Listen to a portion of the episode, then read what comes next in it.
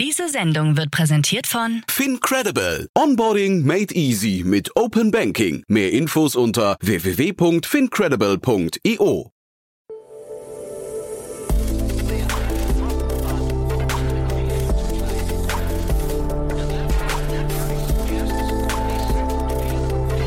Startup Insider Daily. Investments und Exits. Hallo und herzlich willkommen bei Startup Insider Daily.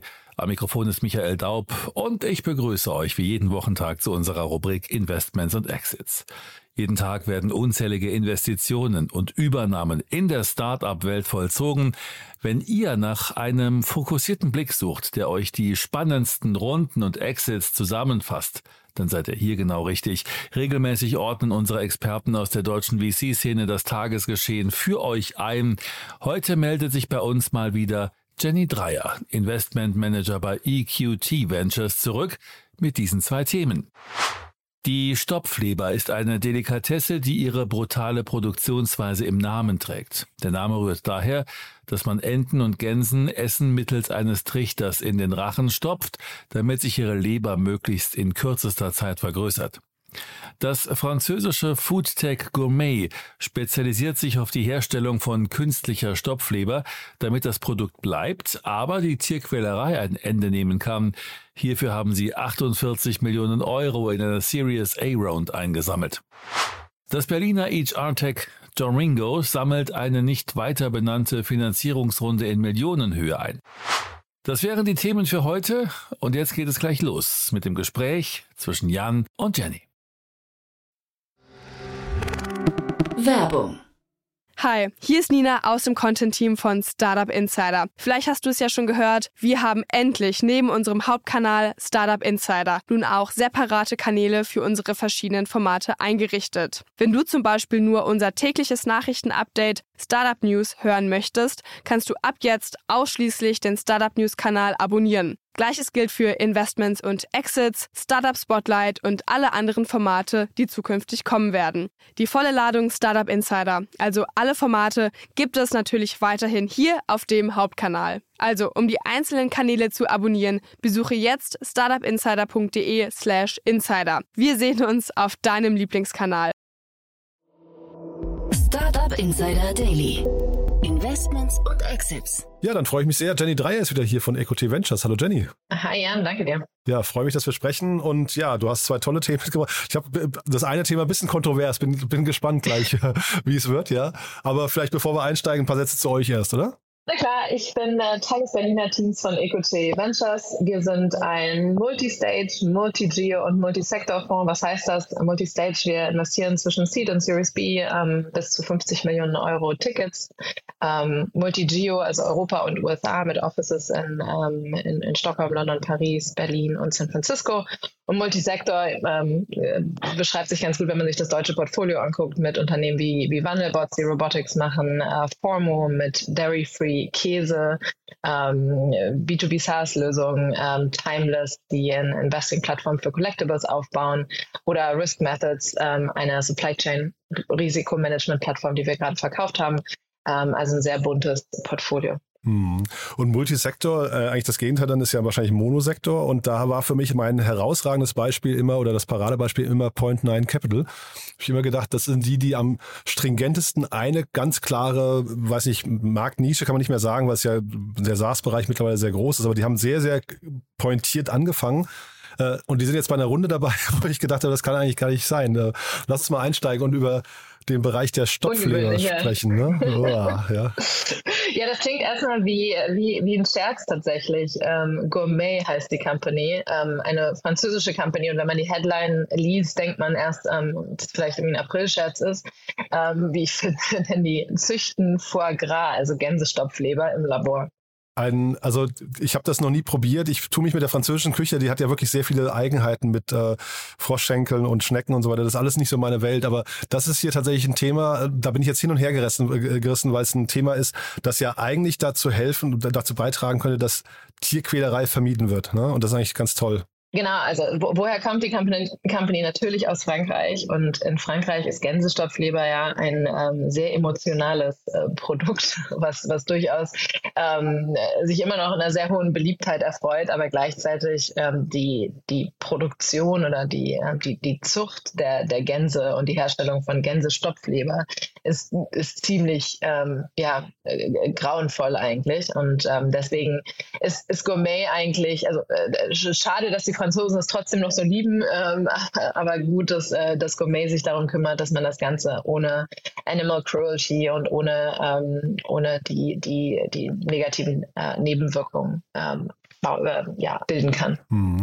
Der Markt ist leider riesig. Ich habe mich jetzt im Vorfeld ein bisschen nochmal äh, schlau gemacht. Das ist äh, also gerade in Frankreich, aber auch in anderen Ländern äh, diese Delikatesse, ähm, die ja wirklich nur dadurch entsteht, dass äh, Gänsen, äh, ich glaube, die, die zehnfache Menge dessen, was sie eigentlich vertragen, in den Hals gestopft wird. Ist also bizarr, wie, wie groß dieser Markt ist. Ähm, äh, zeitgleich jetzt hier zu sehen, dass da ein, ein Startup scheinbar einen Weg gefunden hat, das komplett künstlich herzustellen, finde ich großartig. Ja. Total. Und, äh, Foie Gras ist natürlich für die Headline erstmal super. Das ist auch das erste Produkt ähm, von Gourmet. Langfristig wollen sie natürlich in den Markt der, des kultivierten Fleisches, also Geflügel wahrscheinlich äh, im, im, ersten Schritt. Und ähm, der ist natürlich nochmal deutlich größer als jetzt nur der Foie Gras-Markt, auch wenn der ähm, ja, wie du sagst, auch, auch schockierend groß ist. Und die Runde fand ich aber trotzdem, jetzt hatte ich gerade eben ja Point 9 schon hervorgehoben, aber es ist ein starker Kreis an Investoren, ne? Ja, genau. Also äh, Point 9 ist dabei, Hardcore ist dabei, ähm, einige kleinere ähm, Fonds, Partech ist dabei, ähm, die waren schon in der, in der Runde davor dabei und jetzt sind ähm, noch Early Bird und, und sogar noch einige weitere auch dazugekommen. 48 Millionen US-Dollar Runde ist es geworden, ähm, also sehr, sehr beachtlich. Da ist Fremdkapital dabei. Die wollen eine Produktion aufbauen, also bauen jetzt die erste, ähm, den ersten R&D und Manufacturing Hub auf. Das heißt, da ist definitiv Fremdkapital dabei, aber trotzdem eine sehr beachtliche Runde. Mhm. Und wie guckt ihr generell auf diesen Markt künstliches Fleisch? Also das ist ja ein, ein Trend, der jetzt irgendwie mit Beyond Meat und so weiter ähm, auch schon, schon massentauglich geworden ist. Äh, seht ihr das als ein, als, also ist, ist da gerade ein Markt wirklich im Umbruch und geht man davon aus, dass solche Themen, wenn sie jetzt einmal funktionieren, dann auch ein, ein Home Run werden? Äh, ja, in dem Markt passiert ganz, ganz viel gerade. Wir haben, äh, wie ich gerade schon angesprochen habe, ja in, in Formo investiert, die das Ganze für Käse machen, also diese Technologie der Präzision Präzisionsfermentation nennt sich das. Ähm, also wirklich zellbasiert ähm, die, die Produkte aufzubauen. Ähm, Meetable hat gerade, glaube ich, ähm, vor kurzem die eine synthetische Wurst äh, präsentiert. Also in dem Markt passiert gerade ganz, ganz viel, sowohl bei Käse als auch bei, bei Fisch und bei Fleisch. Ähm, und die Herausforderung ist natürlich immer, das Ganze hinzukriegen auf einem sinnvollen Preispunkt und äh, auf einer sinnvollen Skalierung. Und das ist durchaus ähm, äh, nicht einfach auf dem, äh, da sind gerade einige unterwegs und ähm, das ist äh, durchaus auch ein kompetit kompetitiver Markt geworden in den letzten Jahren. Mhm. Ja, ich hatte mit dem Jan Mitschaiker hier mal über den Bereich der künstlichen Eier gesprochen und da hat er mir irgendwie damals gesagt, dass es für Startups relativ leicht ist, in den Handel mal reinzukommen, also in die ganzen Supermarktketten, aber man auch relativ relativ schnell wieder ausgelistet wird, wenn man dort keine Nachfrage erzeugt. Ne? Und das ist natürlich irgendwie auch eine, eine spannende Frage jetzt hier, ähm, ob, ob der, der Konsument bereit ist. Also ich kenne jetzt Planted zum Beispiel, hatten wir hier im, im Podcast schon mal, denen gelingt das, glaube ich, ganz gut, ja. Aber das kann natürlich sein, dass da relativ viele auf der Strecke bleiben, weil sie den Regalplatz wieder verlieren. Ne? Ähm, hier muss man noch eine, eine andere Herausforderung hinzufügen. Ähm, Gourmet äh, wird sich nämlich nicht so leicht tun, mal eben in den Supermärkten gelistet zu werden, weil es in äh, Europa noch regulatorische Themen gibt. Die können, äh, die, die brauchen relativ komplexes regulatorisches Approval, um diese zellbasierten Produkte in die Supermärkte oder überhaupt in, zum Konsumer zu bringen. Deswegen starten ähm, diese Companies oft und auch, ähm, auch Gourmet hat es angekündigt in, in Singapur als ersten Markt, weil die, das regulatorische Umfeld in Europa einfach zu komplex ist im ersten Schritt. Das heißt, da sind wir wieder im ganzen Lobbyismusbereich vielleicht auch. Ja, das wäre natürlich umso tragischer, wenn so ein Thema dann dadurch verhindert wird eigentlich. Ne? Ja, absolut, weil ich glaube, der, der Konsumenten-Demand ist auf jeden Fall da. Ähm, die, und das, das, der große Vorteil an Produkten, die präzisionsfermentiert werden, ist eben, dass sie die gleiche Zusammensetzung prinzipiell haben wie das echte Produkt. Das heißt, es ist noch viel näher dran als die ähm, plant-based Alternativen. Und, ähm, und, und das, das deutet natürlich auf einen sehr, sehr großen äh, Konsumentenbedarf hin. Aber es ist eben noch schwierig. Ähm, das ist so ein bisschen die Downside an solchen Investments auch, dass sehr, sehr viel leider an dem regulatorischen Approval hängt. Ja, vielleicht ist tatsächlich sogar äh, UK noch ein spannender Markt, denn ich hatte gelesen, dass äh, UK direkt nach dem Brexit und über den Brexit kann man jetzt halten, davon kann man halten, was man möchte, aber die haben direkt nach dem Brexit Stopfleber ähm, in äh, UK verboten. Das ging vorher nicht, weil die EU-Regulierung das quasi äh, verhindert hat, dass man es verbietet. Vielleicht ist das ja sogar ein Wegbereiter, dann vielleicht dort auch ähm, noch Fuß zu fassen. Wäre vielleicht ganz spannend. Ja, ja cool. Ähm, hat vielleicht der ganze Brexit doch einen Vorteil. Ja, genau. Du, dann hast du ein zweites Thema mitgebracht. Ähm, ganz, ganz anderes Thema. Also harter Cut. Äh, wir gehen nach Berlin und äh, reden über den HR-Bereich, ne?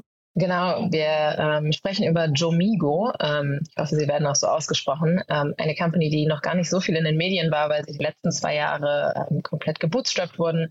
Ähm, also ähm, erstmal noch kein Geld eingesammelt haben. Und jetzt haben sie das erste Mal eine Runde geraced und, ähm, und haben die jetzt gerade announced. Sie sagen ähm, siebenstellig eine oder eine Millionensumme. Also da kann man, glaube ich, davon ausgehen, dass es noch eine geringe Millionensumme ist, aber trotzdem natürlich beachtlich, dass sie es ähm, bis auf äh, zwei Jahre geschafft haben, bis auf 40 Leute zu wachsen und erst jetzt das erste Geld einsammeln. Hm. Finde ich immer, finde ich immer spannend, wenn ein Unternehmen das gelingt. Ähm, heißt aber auch, Sie haben von Anfang an eigentlich einen, einen, Markt gefunden und auch ein Businessmodell, wo Leute von Anfang an für bezahlt haben, dass man aus dem Cashflow wachsen konnte. So scheint es, genau. Sie nennen den, ähm, den Markt Professionalized Crowd, Recruiting. Was bedeutet das? Ähm, es ist eine Plattform, bei der man seine, also das Unternehmen, seine Jobprofile hochladen kann und man wird dann mit professionellen Freelance-Recruitern gematcht die ähm, die, ja, Suche für einen, für einen anstoßen. Und ich glaube, wir wissen alle, Recruiting ist tough, der Talentmarkt ist tough. Also ähm, einen neuen Ansatz in dem Bereich zu haben, ist, äh, ist sicherlich für viele Unternehmen erstmal ganz spannend. Hm. IBB Ventures an, an Bord, ne? dann äh, Rainer Straktik kannte ich jetzt nicht, aber Benjamin Mina kennt man hier in Berlin auch ganz gut. Der ist äh, von Ressourcenmangel und, glaube ich, Ver Vorsitzender vom Bundesverband der Agenturenlandschaft. Also ein bisschen, bisschen, sag mal, eine ungewöhnliche Konstellation, glaube ich. Ähm, Longfield Invest, kennt, kennt man die? Ich weiß gar nicht genau. Die kannte ich jetzt auch nicht. Ähm, und der Strack, den du erwähnt hast, das ist ein ähm, Seniora BCG-Partner, der äh, wohl einer der, der Größen im HR-Bereich in, in Deutschland ist. Ach ja, spannend. Also ich hatte mir auf jeden Fall die Webseite vorhin ein bisschen länger angeguckt, die finde ich sehr frisch, muss ich sagen. Also da, ähm, da ja, sieht cool aus. Ja, finde ich auch. Ne? Da bringen sie ein cooles Image rüber. Ähm, ist jetzt ein bisschen schwer zu antizipieren, was die Herausforderungen sein könnten, weil natürlich, wie du es gerade sagst, der Markt ist über, äh, also es gibt großen Bedarf an diesen Lösungen, aber zeitgleich ist der Markt auch wirklich sehr überlaufen. Ne? Genau, äh, wir sehen auch sehr, sehr viele HR-Lösungen und ähm, das Pro Problem Talent Recruiting ist, ist eben trotzdem noch nicht geknackt. Das heißt, ich glaube, es ist erstmal eine große Offenheit, auch da neue Dinge mal auszuprobieren. Ähm, aber klar, ich meine, was sind die Herausforderungen? Es ist ein klassischer Marktplatz. Das heißt, das Onboarden parallel von, von Supply und Demand ähm, ist sicherlich auch hier äh, ein Thema, was sie, was sie knacken müssen, um es zu skalieren. Also wie kriegen sie gleichzeitig die Recruiter an Bord, ähm, aber auch ausreichend Job-Ads, damit es für ihre Recruiter spannend ist. Ähm, das, das könnte ich mir vorstellen, dass es eine Herausforderung ist. Ich meine, sie sind ja jetzt schon zwei Jahre dabei. Ähm, ich kann mir vorstellen, dass sie da schon ganz gute Fortschritte gemacht haben. Und wenn die jetzt irgendwann bei euch anklopfen würden, was wären so die, die KPIs, auf die du achten würdest? Bei so einem Marktplatzmodell würde man sich wahrscheinlich als erstes anschauen, wie sieht eigentlich eine Transaktion aus? Also was, was wird gezahlt? Was ist die, die sogenannte Take Rate? Also das, was, ähm, was der Kunde zahlt und wie viel davon ähm, bei der Plattform bleibt, bei Domigo. Ähm, und klar, die, die, die klassischen Wachstums-KPIs sind auch hier spannend. Also wie wachsen beide Seiten des Marktplatzes, sowohl Nutzer als auch, äh, also sowohl die, die B2B-Kunden als auch die, die Freelance-Recruiter auf der Plattform und, äh, und wie viele Transaktionen, wie ist, die, wie ist da die Retention auch über Zeit, wie viele Transaktionen machen die Parteien. Cool. Also dann bin ich gespannt. Vielleicht kommt ihr mal ins Gespräch. Ja, auf jeden Fall zwei tolle Themen. Äh, bei dem Stopfleber-Thema, ähm, wenn die jetzt in andere Märkte noch gehen, dann probiere ich das auch gerne mal. Jetzt äh, Stopfleber selbst werde ich mich nicht nicht nicht stellen. Aber me mega spannende Runde. Ja, und wie gesagt, Point 9, das fand Absolut. ich jetzt mega interessant, dass die da mit drin sind. Ähm, weiß ja, ich, ungewöhnlich. Oder? Ne? Fand ich auch. Ja. Also das ist äh, war für mich jetzt neu. Sehr, sehr cool, Danny. Vielleicht essen die einfach gerne Stopfleber. das war, das war, also wäre das eine gute Entscheidungsgrundlage für Investoren? Wahrscheinlich nicht, ne? Ja. Wahrscheinlich ja. nicht. Ähm, Der alte Bias. Wer weiß. Cool, du dann lieben Dank. Äh, und wer darf sich bei dir melden? Äh, wer, Stopfleber-Thema, äh, also die Ecke, wer das, du hast gesagt, Käse macht ihr schon? Fleisch auch demnächst? Ja, also durchaus, durchaus ein Markt. Foodtech ist, ähm, gucken wir uns einiges an, haben wir auch schon viel gemacht und das ist ein Thema, was wir sehr spannend finden, definitiv. Super. Dann bleiben wir da auch dran. Jenny, lieben Dank, dass du da warst. Danke dir. Mach's gut. Werbung. Hi, hier ist Paul, Product Manager bei Startup Insider. Willst du wissen, welche Startups aus Hamburg, Mannheim oder vielleicht auch Bielefeld sich mit künstlicher Intelligenz beschäftigen? Oder wie zum Beispiel das Portfolio von Earlybird oder HV Capital aussieht? Entdecke all das und noch viel mehr auf unserer Plattform. Kostenlos und ohne Begrenzungen. Unsere Datenbank umfasst über 20.000 Profile aller relevanten Startups, Investoren und Personen, die darauf warten, von dir entdeckt zu werden. Also, wenn ich dein Interesse geweckt habe, schau einfach mal auf unserer Plattform vorbei unter startupinsider.de/slash insider. Startup Insider Daily, Investments und Exits. Der tägliche Dialog mit Experten aus der VC-Szene. Das waren die Einordnungen von Jenny Dreyer, Investment Manager bei EQT Ventures, zu den Finanzierungsrunden von Gourmet und Jomingo im Gespräch mit Jan Thomas. Und das war's fürs Erste mit Investments und Exits. Vielleicht schaltet ihr noch später in unserer Mittagsausgabe ein, wo wir Tim Wegner, Founder und Managing Director von Work ist, anlässlich einer Series A-Runde in Höhe von 9 Millionen Euro zu uns eingeladen haben. Wenn nicht, hören wir uns hoffentlich morgen in der nächsten Ausgabe wieder. Am Mikrofon war Michael Daub. Ich verabschiede mich. Bis dahin. Diese Sendung wurde präsentiert von FinCredible. Onboarding made easy mit Open Banking. Mehr Infos unter www.fincredible.io.